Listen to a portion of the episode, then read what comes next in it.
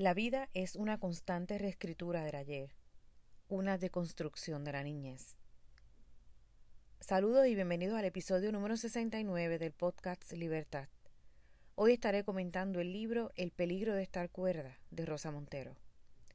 Comienzo con el poema Ser un instante del poeta español Rafael Guillén, que es incluido en este libro como un satori.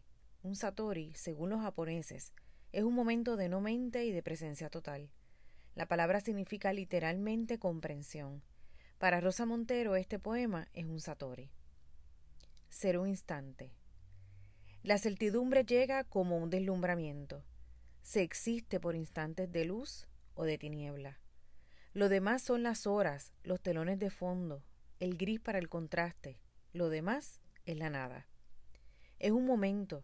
El cuerpo se deshabita y deja de ser la transparencia con que se ve a sí mismo se incorpora a las cosas, se hace materia ajena y podemos sentirlo desde un lugar remoto. Yo recuerdo un instante en que París caía sobre mí con el peso de una estrella apagada. Recuerdo aquella lluvia total. París es triste. Todo lo bello es triste mientras existe el tiempo. Vivir es detenerse con el pie levantado, es perder un peldaño, es ganar un segundo. Cuando se mira un río pasar, no se ve el agua. Vivir es ver el agua, detener su relieve. Nada altera su orden.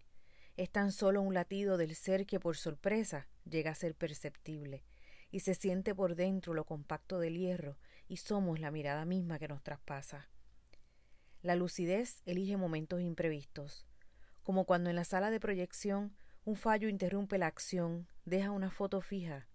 Al pronto el ritmo sigue, y sigue el hundimiento.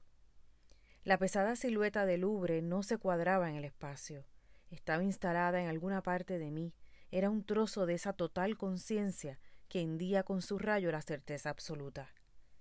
Ser un instante, verse inmerso entre otras cosas que son, después no hay nada, después el universo prosigue en el vacío su muerte giratoria, pero por un momento se detiene, viviendo.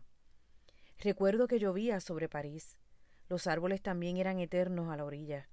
Al segundo, las aguas reanudaron su curso y yo de nuevo las miraba sin verlas, perderse bajo el puente. Rafael Guillén. Siempre he sabido que algo no funcionaba bien dentro de mi cabeza. A los seis o siete años, todos los días, antes de dormir, le pedí a mi madre que escondiera un pequeño adorno que había en la casa, un horroroso calderero de cobre el típico objeto de tienda de souvenirs baratos o quizás incluso el regalo de un restaurante.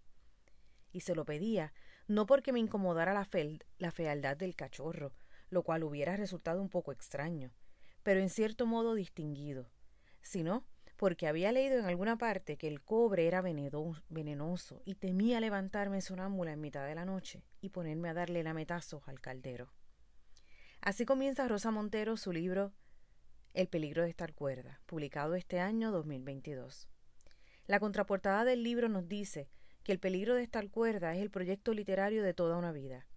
Un libro que se mueve entre el ensayo y la ficción, un texto único, mestizo e inclasificable como la ridícula idea de no volver a verte.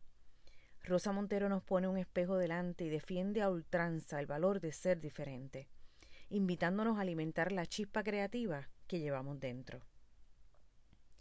Desde su experiencia personal, la escritora nos habla de temas trascendentales como la creatividad, la genialidad, el bloqueo mental, las crisis de algunos artistas y cómo nos enfrentamos a cambios de la vida como la vejez.